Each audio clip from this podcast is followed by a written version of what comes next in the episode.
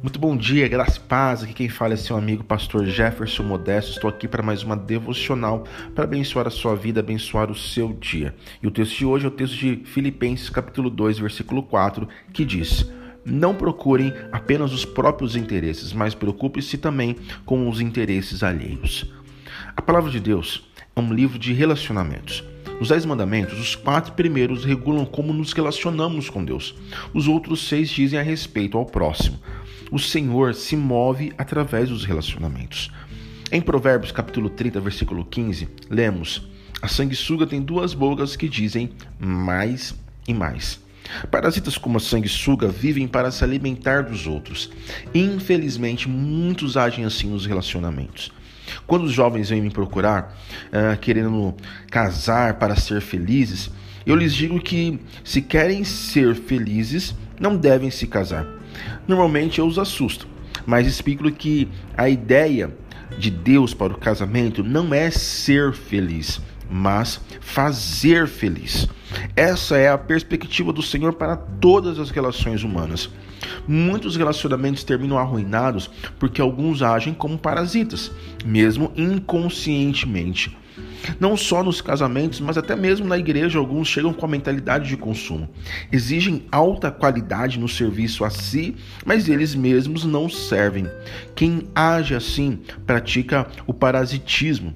Por outro lado, aquele que se doa está conectado com o coração de Deus. O que buscamos nos nossos relacionamentos? Oferecer ou receber? Responder essa pergunta o tornará frutífero, levando a alcançar a maturidade. Pensemos na forma de nos relacionar sob a perspectiva bíblica da autodoação. O plano de Deus é que recebamos dele para podermos compartilhar com os outros. Amém? Vamos orar? Senhor, minha oração nessa manhã é para que o Senhor transforme o nosso coração, transforme a nossa vida. Que no nosso coração possa haver o sentimento e o desejo de poder doar, de poder servir, de poder oferecer o melhor para os meus irmãos, para as minhas irmãs quebrando o meu coração, quebrando o nosso coração egoísta, que muitas vezes nós só queremos acumular, só queremos receber e não queremos ofertar, não queremos doar.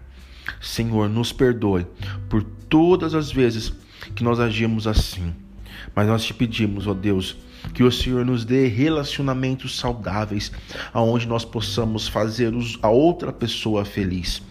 Assim seja na nossa casa, seja no nosso trabalho, seja também na nossa igreja, aonde nós estivermos, que nós possamos ser instrumentos do Senhor para abençoar outras vidas, abençoar outras pessoas principalmente as pessoas que estão mais próximas de nós.